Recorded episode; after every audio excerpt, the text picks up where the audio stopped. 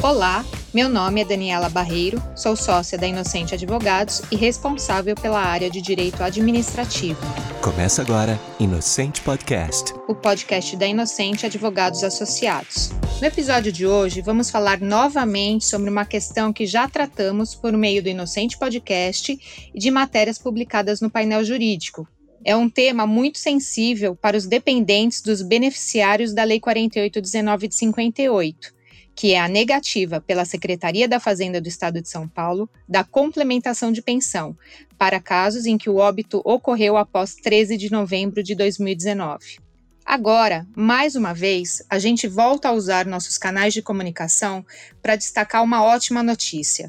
Recentemente, o Tribunal de Justiça do Estado de São Paulo proferiu importantes decisões favoráveis aos pensionistas acolhendo inclusive as alegações de urgência feitas nas ações patrocinadas pelo Inocente Advogados para determinar o pagamento imediato da complementação de pensão por morte. Convém aqui destacar o fundamento utilizado pelo desembargador Marrei Yunti para a concessão dessa liminar, que é, abre aspas, o fundamento relevante do pedido e risco de ineficácia da medida, caso deferida somente por ocasião da prolatação da sentença. Outra decisão importante foi proferida pelo desembargador Décio Notarangeli, que concedeu a medida de urgência sobre o seguinte fundamento, abre aspas, diante da probabilidade de provimento do recurso e plausibilidade de risco de dano grave, de difícil ou impossível reparação. As duas decisões acima foram proferidas em 18 de fevereiro de 2021. E agora, começo de março,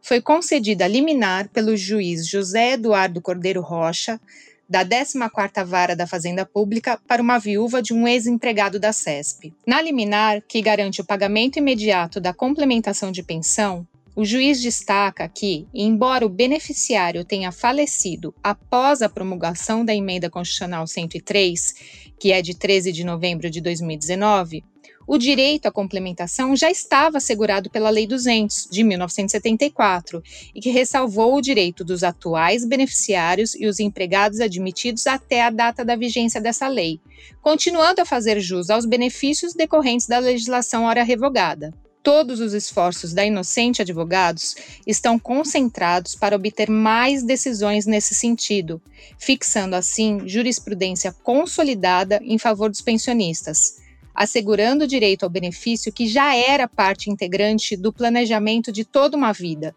e garantindo a proteção familiar que estava sob risco diante da absurda interpretação dada pelo governo do estado para tentar cortar gastos, sem observar que a economia se faz com gestão eficiente e não por meio de afronta às garantias fundamentais dos cidadãos que nesse caso, em sua grande maioria, são pessoas idosas que necessitam ter seus direitos resguardados, principalmente o direito à dignidade. Você acompanhou Inocente Podcast, o podcast da Inocente Advogados.